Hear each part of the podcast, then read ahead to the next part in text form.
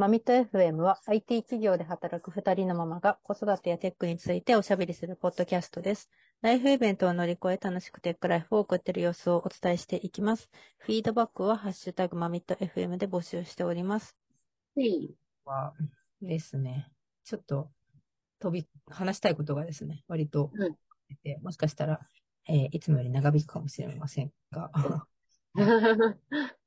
えー淡々と行こうと思いますが、ちょっとね、あの、ちょっと触れておきたいことがありまして、ほい。おそうし、そうですね、えーうちの末っ子がですね、うん。はいついに、えー卒業したっていうね、ああ、なんか書いてあったね。X に。X だっけ？なんか X が出てきましたね、もう。いや、なんか、いや、普通にツイッターって言いたいんだけど、なんまあ言うか。今ね、みんな、そう、そういう時期ですね。ツイッターが、X が、みたいな。そうそうそう。あの、これはね、ちょっとね、こう一つの大きな、こう、節目なわけですよね。は、あうん。の、はい母親とか子供にとってですね。はいはい。なんでちょっとこれはね、な触れておきたいなと思ってうん。。おうなるほど。うんうん。まあなんか、本当卒業したよって話なんですけど、まあ2歳4ヶ月とかなんですね。うんうんうまあちょっと人によってはこう長いん。うんうんうん。恋とかもあるかもしれないというか、なんかまあはいはい。前提としてね、この、まあ母乳派だとか、はいはい。乳瓶だとかっていうのは、まあかなりこれこそ多様な考えがあって、あ ねうん。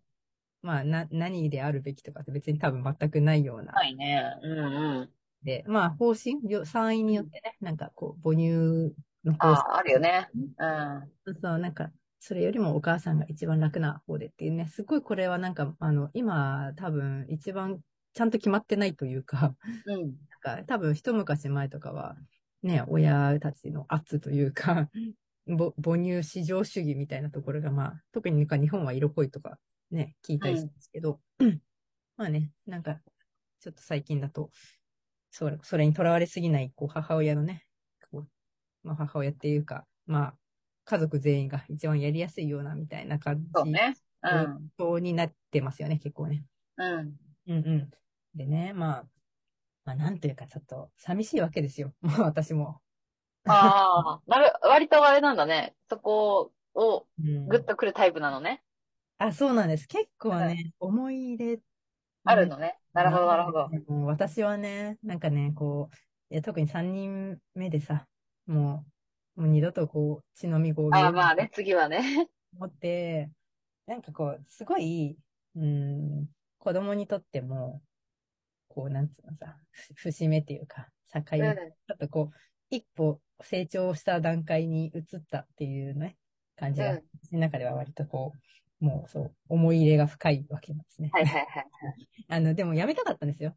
もううんあのなんとなくこう、あ、マイルストーンっていうのかな。としては、うんうんまあ、えっ、と、まあ、長女が2歳1ヶ月だったんですね。で、はいはい一番目が2歳4ヶ月まで飲んでて、うん。でなんで、まあ2歳4ヶ月、さすがにっていうのはちょっと節目だったんですけど、はいはいはいはい。そろそろ時期が来て、でもまあなんかね、自分の中ではもう最後だし、あの、一番やっぱ一番下の子がこう保育園にいる時間も長いし、うん。うん預けてる時間も長くて、まあね、たまに先生とかと話すと、まあね、こうが、頑張ってるし、ね、お母さんと離れてる時間長いから甘えたいのかもしれないですね、みたいな言われたりする。はいはいはい。そう思うと、ああ、そうだよな、みたいな。うんうん。みたいな風にね、なって、まあ、あとは自分がちょっとその楽な面もあるじゃないですか。まあそうだね、あるある。わかる。なんか、とりあえずなんか、ぐずってたらなんか、そうそうそう。っていうね。自分の中ではすごいこう、なんだろうな、ズズボラの、あの、性性格の、なんすごい埋めるものとしてもすごい貴重だった。うんうんうん。こう、哺乳瓶を取り出したり洗ったりするのがどうしてもね。まあ、とはいえ、2番目がもう看護、意図せず看護だったもんで、それはそれですごい大変だったから、うん。まあ、最初は頑張って、混合で頑張って、で、もう、ね、途中からはもう多分、出て、出がらしみたいな、もうなんか出てもないんだけど、もう、ただもうね、あの、精神安定剤、薬じゃそうね、そうね。ないですか。寝る前の儀式っていうか、うん。うんうん。まあ、そんなんで、こう、ある種ね、なんかこう、ずっとこう、つながっていた一つの、なんかこう、節目みたいなものがはいはいはい。そうこのマミット FM ののポッドキャストの一番最初も確か授乳しながら、あの、収録あしてあ、確かに、そうだったかも。今のなんか生まれたてで、みたいな。確かに、確かに。うんいや、そう考えるとこれも結構長いことね、やってんな。だからうちの末っ子の成長とともに、このね、マミット FM を始めたというかですね。まあ、ね。で、ちょっとこれは思い出というか、もう自分の中のちょっとじ自己満じゃないですけども、思い出としてちょっと今日導入で語らせていただきました。はい。お疲れ様でした。うん、もうこれでもうね。あの、でも、あれなんですよ。もう2歳で3人ともそうだったんですけど、言葉がもうわかる。だから断乳ではなくて、まあ私。の中ではやっぱ卒乳うん。がやりたい、あの、うん、い意図と合ってて、なんでもう3人とも言葉で説明して、うん。曲っていう形で、あの、買ってもらったと、卒業してもらったというね、なんかあってですね。まあまあ、何のオチがあるわけでもないですけど、ちょっと切、切なめの。なんかやめたらやめたらいいんだけどさ、なんか、飲んでると飲んでるで大変だしさ、みたいな、もう悩まあ、本人のね、しかもあの、なんだろう、その、辞める時のなんかこう、すんなり具合とかにも結構やっぱ依存するよね。うちは一人目はもう自分でいらんって言ったから、えー全くなんか、あ、もういいっす、みたいな感じだったのよ。1歳1ヶ月ぐらいで。いや、いや、もうなんか子供いいわ、って感じ。聞くから、うん。それがないからみんな。うんええあーで、二人目は、すごいね、ちょっと執着してたよ、やっぱり。うん、そううなんだ。ん。うん。で、吸わなくはなったけど、しばらくなんかこう、なんつうの、触ってるみたいな感じだったね。やっぱ。なんかねあ、口寂しいっていうか、そうそう。うん。寂しかったり、嫌なことがあったとかね。うん。まあ、私のもうビールを飲むとかっていうのと同じ。そうなんだ。わかんない。そういう感じなのかな？まあ、あるよね。だからね。わかるわかる。まあ、なんかそんなようなね。まあ、愛する。でもお疲れですよ、本当に。お疲れ様ですよ。なんかこう、一つ、私の母業がね、の中でも、こう、終わ、一段落終わったみたいな、うん、うん、うん。感慨深いなっていう、いや自己満のあれでした。ーはい。はい。いい話。っていう、えーアイスブレイクをしつつですね。はい。えー最近の子育て系ニュースとしてですね、うん。もう、まあ子供たちが今何で遊ん、何にハマってるかみたいな話をね、ああー、はいはいはいはい。実は、最近また、まあ、あ相変わらずその2番目の長男はめちゃくちゃポケモンをずっとやってますけど、うん。そんな中でも、最近ロブロックスにまた回帰しててですね、2人。おー、なんかね、書いてたね。うん、うん。うんで、以前、ロブロックスの話もここでも何回かしてるんですけど、なんかこう、娘が、長女がなんかこう、ふ 不審者じゃないですけど、ネットでなんかロブロックスのね、はいはいはいはい置いて遊んでたらなんかじ名前とか住所とか聞かれたみたいな話をしたうん、とうん、うん。で、えっと、それのワールドはあれでしたね。ライブトピアっていうやつだった。はいはいはいはい。で、それはまあ、お家を作る。なんか二つ今、子供たちがハマって、二人でめっちゃ一緒にこう入って遊んでるのがあって、一つうんがライブトピア。うん、うん。で、もう一つがビルドアボートっていうやつへえ。なんですよ。で、まあ、二人とも、うわ、これ知ってるみたいな感じだったから、多分、まあ、YouTube なんでしょうね。うん、うん、うん、うん。誰かが紹介してたやつなんでしょうという。うん。で、ライブトピアの方は、から行くと、まあ、うん前もちょっと説明したけど、えーまあ、おしゃれ、おしゃれモダンハウスを建てて、うんえーまあ、豪華な車に乗ってですね、うん。であの、おままごとするんですよ。うん朝ごはん作ったり。うんだからなんかこう、小学生のおままごとって面白いなと思うんですよ。二人で端末を横に並べて、ぴったり並べて、はいまあ一人、あの、Windows、一人、ま Mac なんですけど、うん。なんかその中でね、隣の家に住んでるんですよ。はいはいはい。隣に立てて、で、遊びに行ったりして、あの、今から朝ごはん作るね、ちょっと待っててね、とか言って言いながら、はいはいはい。ああ、やるやる。前からでもね、やってると。やるわ。うん、うん。やるよね。なんかそれの場がロブロックスになって、はいはい。えーそうそう。そのライブトピアの中でですね、一緒にこう、ご飯作ったり、あちょっとお父さん待っててね、とかなんかそういう、うん、うん。ちょっとお母さん仕事してくるね、とか言って、なんか前も言ってはいはいはい。まあよく来てるな、みたいなパソコンの前に行って、なんかパソコンの前に座ってなんかすると、カタカタカタみたいな音が出るはいはいはい。をやってて、はいはいはい。お母さんめっちゃ、なんかキーボードカタカタターンってやっているみたいな、はやりながら、あのいはい。微笑ましいなっていう遊び方をしてたのとですね。へえなんかさ、あともう一個、ビルドアボートってやつなんですけど、ー。私も初めて知ったんですけど、これ結構面白くて、うん。へえなんかそう、船をまず、なんつうんだかな。マイクラで言うとこのサバイバルみたいな感じで、うんー。うん。最初はすごいしょぼい船しか作れないんですよ。うんうんうん。なんか、で、コインも手元に10っていうお金があって、うんうん。コインみたいなのあって、一応ショップでなんか買えるんですよ。ああ、見たことある、これ。うん YouTube で。やっぱ YouTube なんだね。うん素材を、えっ、と、まあ、えーか、買えるんすけど、うんうんまあ、もちろん高くなればなるほど、コインがね、あの、うん。うん。いい素材が手に入る。だから最初はまず、すごいしょぼい、まずボートを、とりあえず、はいはい。イカダみたいなものを、うん。このね、もうデフォである素材で作るんですけど、それで、まず、えー出港っていうか、船を出してですね。で、なんかずっとぼ冒険みたいなところに、まあ、はいはい。出ていくと。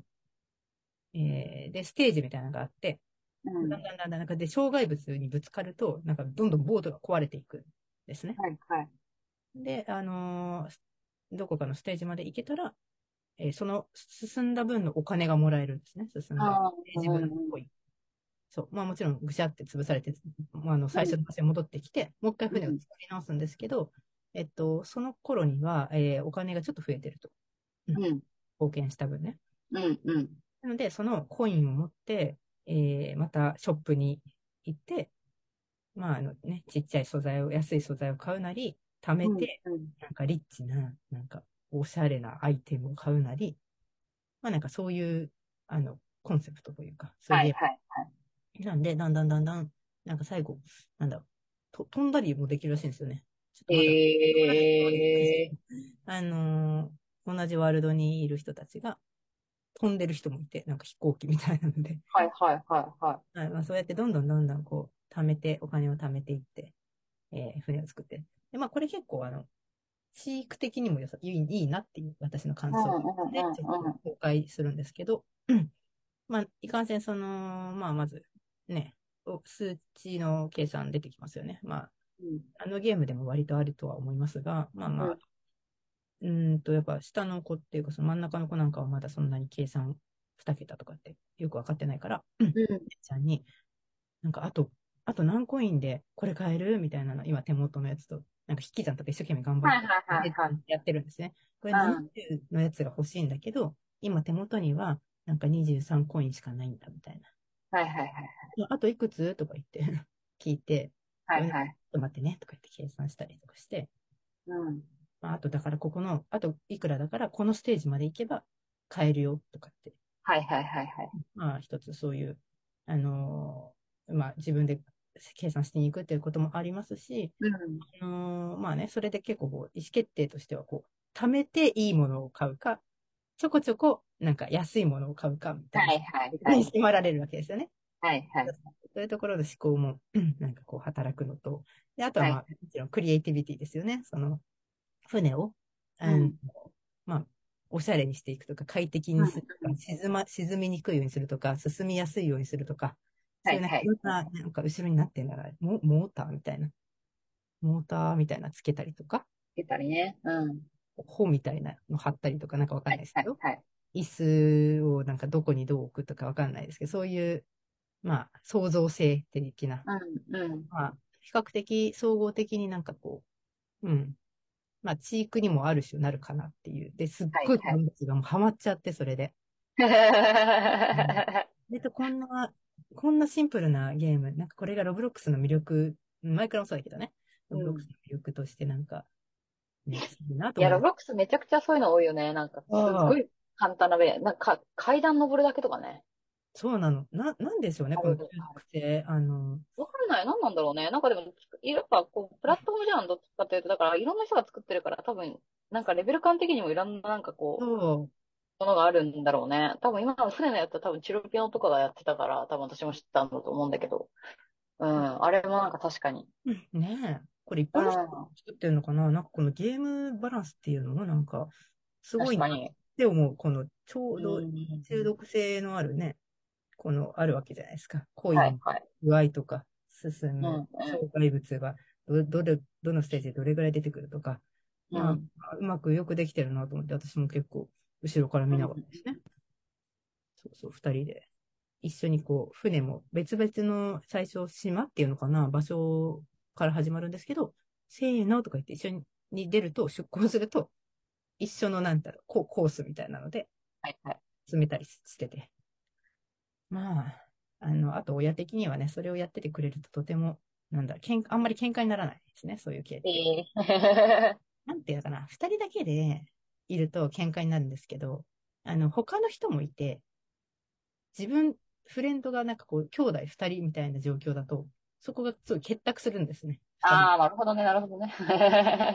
だからもう、下手にね、なんかそこら辺で放置して喧嘩して、なんか YouTube の取り合いとかされるぐらいだったら、こう、ね、ロブロックスみたいな、この、うんユーザーボードって結構いいなと思って、なんかいい、いい具合に緊張感もあるゲーム性もあって、まあ、最近のこう、お気に入りのゲーム。うんうん。うんうん。これがビルダーボードですね。ブロックスな。たまに、たまにやるな、うちも。なんかね、多分本当もうありふれてるから、マイクラといいね、うんなんかスイッチといい、えーロブロックスといい、うちも定期的にこう、ハマるものがねこっち行ったりね。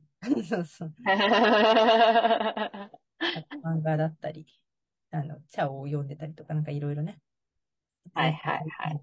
エンタメに溢れてるわけですけど、まあ今このビルダーボードっていうのは一つと、ね、ちょこちょこちょこちょこあるのが、これもね、一個触れときたいなって思っているのがですね、今度またマイクラに行くんですが、ほいほい。あのね、コマンドブロックあるじゃないですか。ああ、やる、一時期やらされたな、私も。コマンドブロックうんの話で、うん。まあ、うーん、結構、なんていうのかな。難しいじゃないですか、コマンドブロック。うん。それでも自分で考えてコマンドブロックを作るって感じなの？いや、これがですね、えっと、うん今やってたのが、えっと、その長男がですね、小1のうんうん。子が、うんと、まあ、マイクラの本、だいぶ前からあったんですけど、ああ、うちもやった、それで。うん。本あるじゃないですか。あるあるブロック、コマンド集とかね。いろんなハックの本があると思って、はいはい、あるある。それを多分パラパラ眺めてたんですよ。うんあれ。そしたら、なんかこう、プロペラ、なんかトロッコが宙に浮いて、なんああ、かこわかるー。うちの子はエンドラに乗りたいだった。う、ああ、そうそう、なんか、そういう裏技っていうか、そうそうそうそう。もともとあるものを改造してなんかね、こう飛んだりね、そうそうそう。なんか、比較的それ最初にやるにはハードル高くね、みたいな、なんか3つくっつけるんですよ。えー、ああ、三つか。うんうんうん。リピートのブロックを2つと、まあ、つまりフォーループを2つと、えー、チェーン、連はい鎖はい。のやつを1つだったかな。まあなんか、んってなってて。で、うんまあもちろん、えっ、と、その息子はね、一人でコマンド打てないわけですよ。まあそうだね。めっちゃもう、これやってとか言って言われてみたら、なんかすごいですよね、これ。チルダ、スペース、チルダ、スペース、なんだっけ、この、あれ。いや、そう、めっちゃね、むずいんよね。えしかあ、でもまあ、パソコンだから入れやすいか。まだ、そう、まだ入れやすいんですけど、でもなんていうわかるよ。わかる？あの、結構わかる。私もなんかあの、ここの、ここの面積全部このブロックで埋めたいとか言ってさ、なんかフィルコマンドみたいなのがあってさ、それでやるのもさ、結構大変なんだよね。辛い。雑こう誌雑誌を入れたりするのも 結構ね。もうそうなの。なんかチルダとかの、なんつうんだっけ。あるある。わかる。あの、それで、アット P とかね。プレイヤーの場所に何々を。それが、 execute コマンドなんですよ。うん。 execute、スラッシュ、 execute、はいはい。あスペース、えー、アット、P、なんかプレイヤー。。わかるよ。あこう。しかも、一個ま、なんか、一個でもスペースある、間違えると、まあ動かなかったけど、うんうん。そこに戻るのになんか、その、なぜかね、その Windows のね、息子のサーフェイスでやってるんですけどね、いちいち全部消さなきゃいけないんですよ。なんかそこああ、わかる。確かにそうかも。も結構そういうのがあって、なんだか、エディター、エディターが使いづらい問題みたいなそうそうことだよね。そう、セットアップして、ここ、ここ一個消したいだけなんだが、みたいなのだけど、もう泣く泣く全部消してやり直すみたいな。ああ、そうだよね。めちゃくちゃわかるわ。それ私もめんどくさかったな、それ。なんか、しかも結構トリッキーなことするから、そのなんか、そうなんだよ。ねそう。なんか、やり方もなんか、私もエンダー乗らせるみたいなやつって、なんか、その、移動する座標をエンドラのなんかこう背中あたりにずっと合わせ続けるみたいな。うんうん。なんかこう、結構なんつうの、乗れるっていうよりかは、なんかその、乗ってる風に見せるみたいなさ、なんか、そういうトリッキーなこととかしてるからさ、なんかもう、そう、そうすっげえなんか複雑なんだよね。で、本人はは何やってるかわかんないからさ、多分で、なんか私はやっぱまあ見てるとなんとなくやりたいことはわかるわけですよ。その、まあ、うんうん法法規的なやつね、エグゼキュートで、えっと、座標をなんか20ずつ動かす。しかも XYZ ってあはいはって、この Z のところだけ動かすみたいな、そういうやつじゃないですか。うんうんでそうそうそう。なんとなくわかんないですけど、まあ、息子はもちろん何やってるかもよくわからない。これ、さすがに打てないからっていうんで、で、その時、もうすでに、割とその平日の夜遅めだったんですよ。もう寝るよみたいな時に、それをやり出して、ああ、もうダメだ、それは。できるまで。そうそうそう。で、私はちょっと、あのあれだったんですよ。もう、なんか、あの、サクッとやって、あ、できたでしょ？っうんて寝ようと思ってたんですね。うん。それが、それがですよ。親、全然できなくて、もう出番ですよ。ちょっとそう、あれ、いちいちコマンドブロックをね、押し直してね、開き直してねやんなきゃいけないからね。あっち行ってこっち行ってね。間違えて壊したりとかしてイ、イラッとするみたいな。もうね、わかるわー。それでなんか、プルダウンとかでなんか種類とか選んだりもしなきゃいけないからね。そうそうそう。でうんここで急にもうなんか、ちょっと動かなくて、私も気うん持ち悪くなっちゃって、もう、うんこっちも眠い、寝たいみたいな感じなんだけど、え、多分ちょっと待って、ここだけ、あとここだけやってからやってみようと。最後うんだけちょっと変えてみようとか。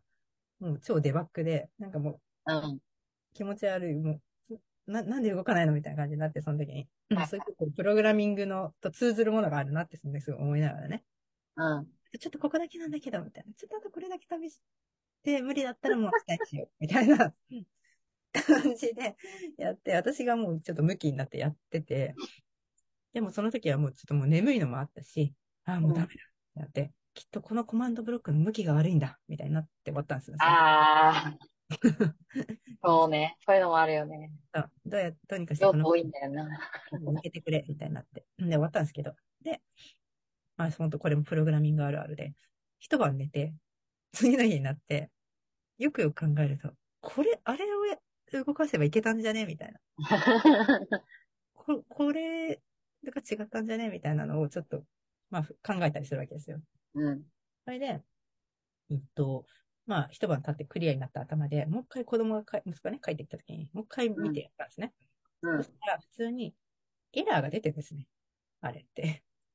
ああ、そっか、そっか。あの、スラー、そううん、チャットメッセージのとこに出てんだ。うん。全然気づかなかったんですけど、そのうん、前うん、はうん。うんそういうのが本当ね。そう、はい大事だよね。ログ読むのはね。エラー、そう、私もなんでこれエラー、わかんないんだがとか言って思ってたんだけど、ちゃんとね、よく見たらエラーメッセージ的なものが出てるんですよ。あん、あんじゃんってなって、で、もちろん、まあ、エラーメッセージでまずググりますよね。そしたら、どうやら、えー、バージョンの1.19からですよ。execute、execute コマンドの構文が変わったと。あ、じゃあ持ってた本は違ったのだ、じゃあ。だいぶ前に買ってたやつで、うわ、出た。えー、これ前のコマンド、その execute コマンドでも、スペース、チルダ、スペース、チルダ、20、スペースとか言って頑張ってやってたのに、うん。全然違うらしいと。もっと簡単になったの？じゃあ。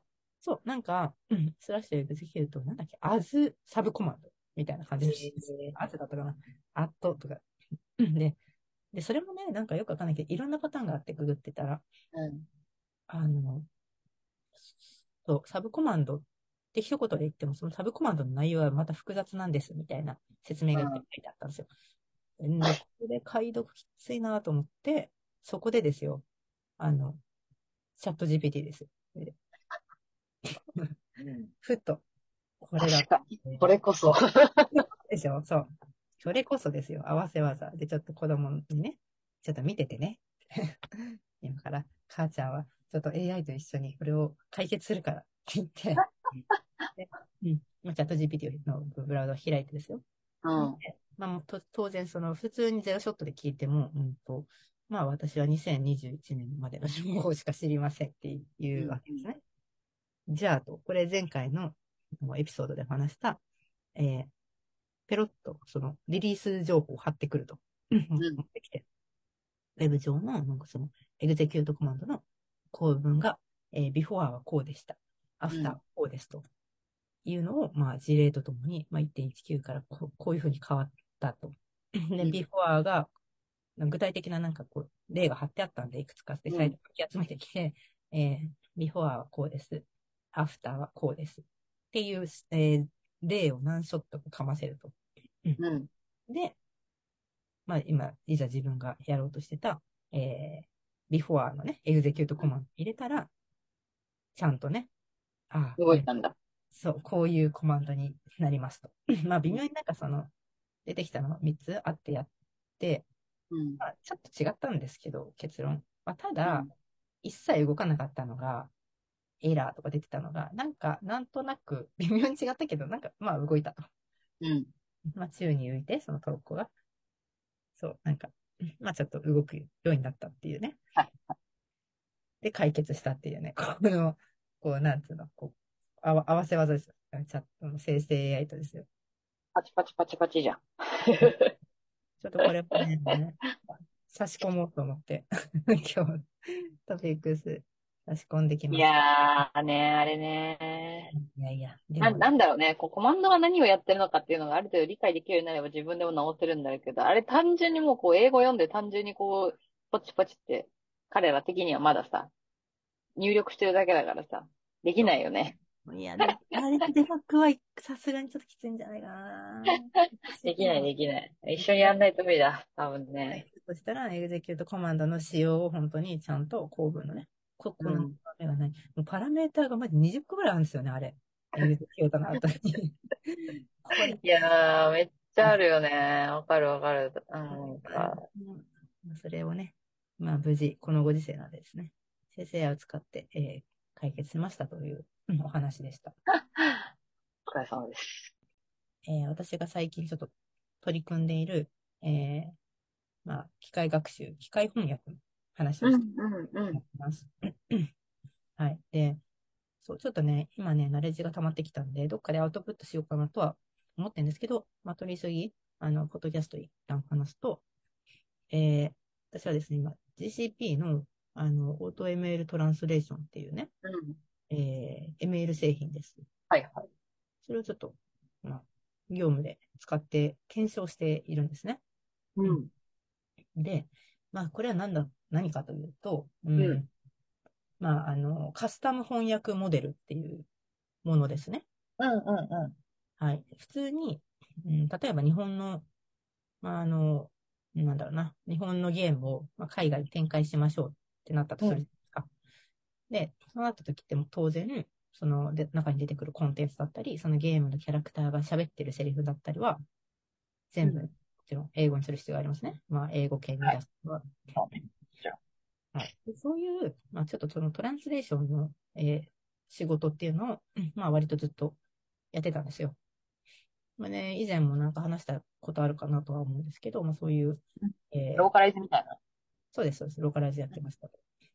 で、あの、普通の、なんだろう、一般的な言葉、文章であれば、あの、まあ、今、私とかが喋ってるような文章であれば、うんまあ、Google 翻訳なないしは DeepL とかに、まあ、API を叩くなりなんなりして、うんはい、翻訳することができますよね。はいただ、そう、で、で、いいかなかった理由は、うーん、やっぱりそのサービス独自の、まあ、世界観だったり、まあ、うん固有名詞だったり、うんキャラクター名ですね。うん。キャラクターが結構いっぱい出てくる。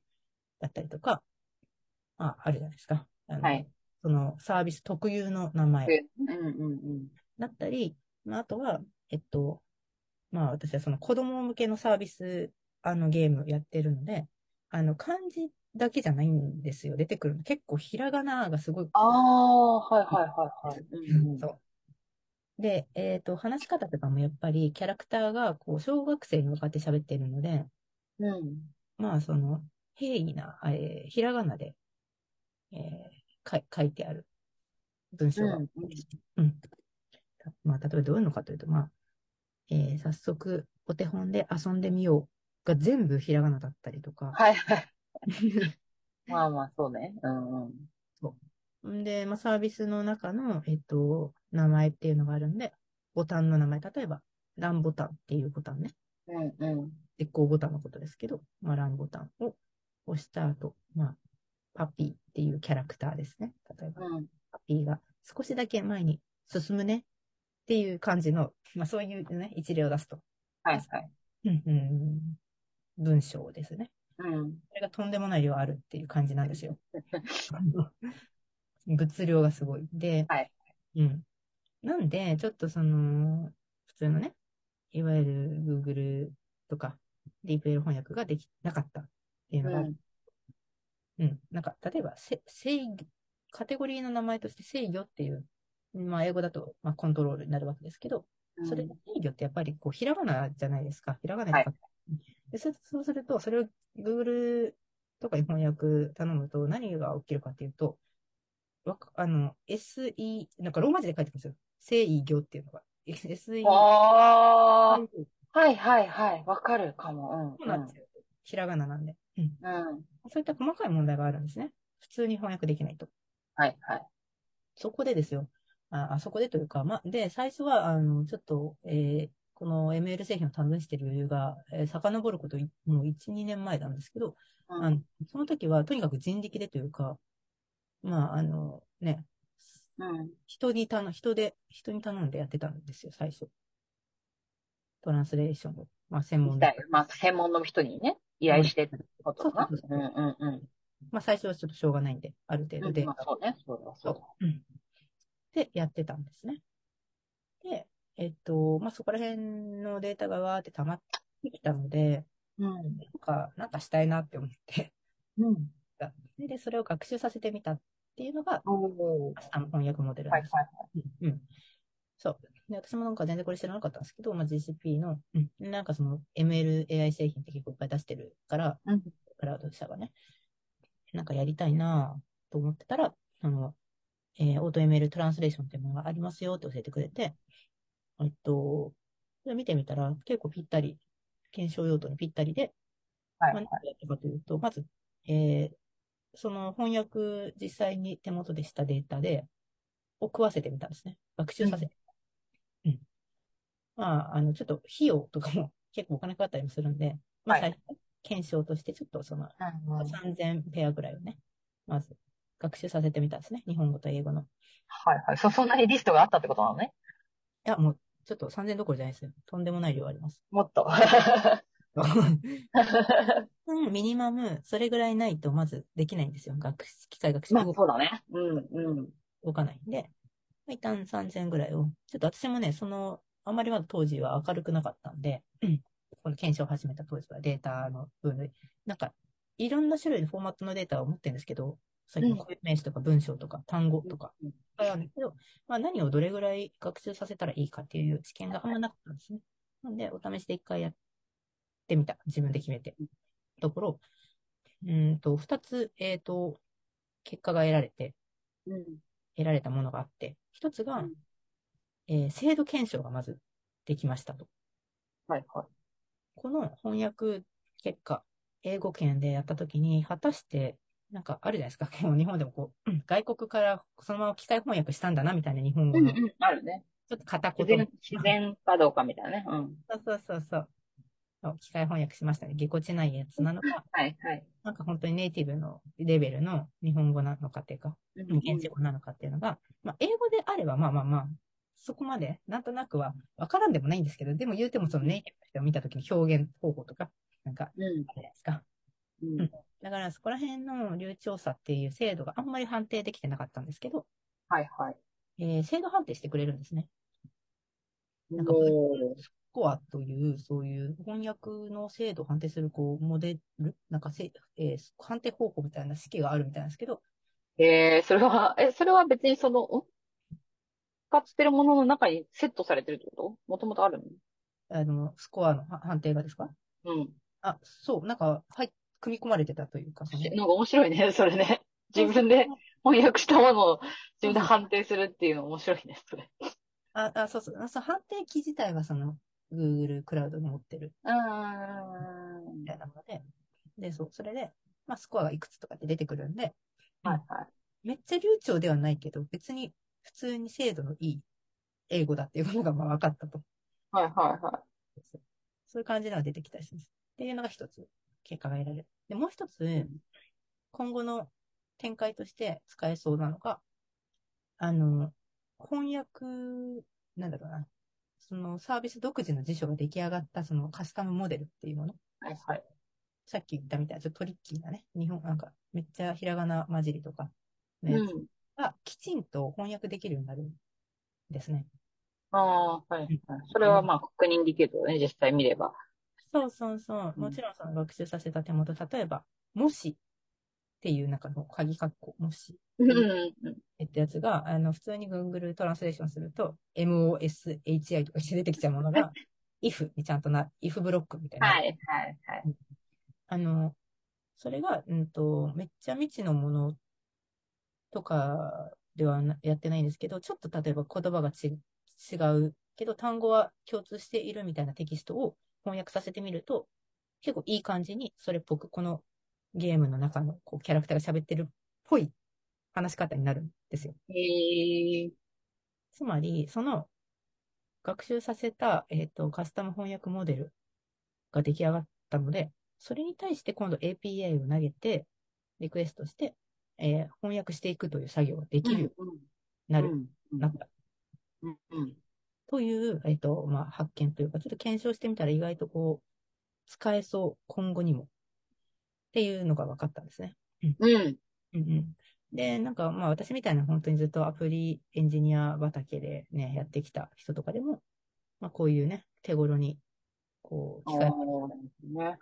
食いでポチポチ、えー、ね、ストレージにファイル上げて、はいはいはいはい。ポチってやって、いい時代だよなっていうか、そういう、いろんなものが得ら得られて、面白いよね。めっちゃ面白いと思って、そう。で、まあ、日本語、英語だけじゃなくて、他の言語にもトランスレーションできそうとかっていうような研究を今ね、まあやってるわけですね。なんか Google だとあの、なんだっけ、ちょっと前にクリーニング屋さんの人がさ、人手が足りないからって言って、画像のその機械学習をさ、うんあの、要はカメラとの連動させて、これはワイシャツですとかさ、これはニットだみたいな感じで、その、来た人がそこに自分の出したいものをかざすと、これはワイシャツっつってさ、うん。あの、全部認識して、で、合計おいくらですって言って、要はレジ作業を、その、うん、クリーニング店の店長さんが自分でその Google の製品を使って、はいあの、その、なんだろう、システムを組み上げるみたいな。うん。その事例がさ、そうそうそう、YouTube にさ、何年か前かな、5年前ぐらいかな、上がってさ、それがすごいね、面白かったよ。ティーチャブルマシンですよ、かな？多分。えっとね、なん、なんだっけな、これは何の製品なのかな ?AI で作るっていう未来あ多分、うん子供が使えるっていうティーチャブルマシンで、そうやって、そうなのかな？うんうんうんうん。でなんか、キュウリ農家とかの、なんか事そう例もそうそうそう。それと一緒に。で、それクリーニング店の店長さんが自分で組み上げたみたいなさ、おすごいと思って。知 識がなくても、一から、その、製品使う、その Google の製品使そのシステムを組み上げたっていう話で、それもすごいなと思って。だから別にエンジニアじゃなくて、もう実際自分がね、だからまあ使ってみる意思意思さえあれば、それでできるんだ、みたいなね。そうなんです結構なんかすげえって思ったんだよな、当時。ね。そう。そう、ちょっといつかこの紹介をしたいなとずっと思ってたっていうか、うん割とひとしきりついたんで、はい。それ紹介でした。もはい。っていう感じで。And now, a short commercial break. エンジニアの採用にお困りではないですか？候補者とのマッチ率を高めたい、辞退率を下げたいという課題がある場合、ポッドキャストの活用がおすすめです。音声だからこそ伝えられる深い情報で、候補者の興味・関心を高めることができます。ピトプでは企業の採用広報に役立つポッドキャスト作りをサポートしています。気になる方はカタカナでピーとパと検索し、X またはホームページのお問い合わせよりご連絡ください。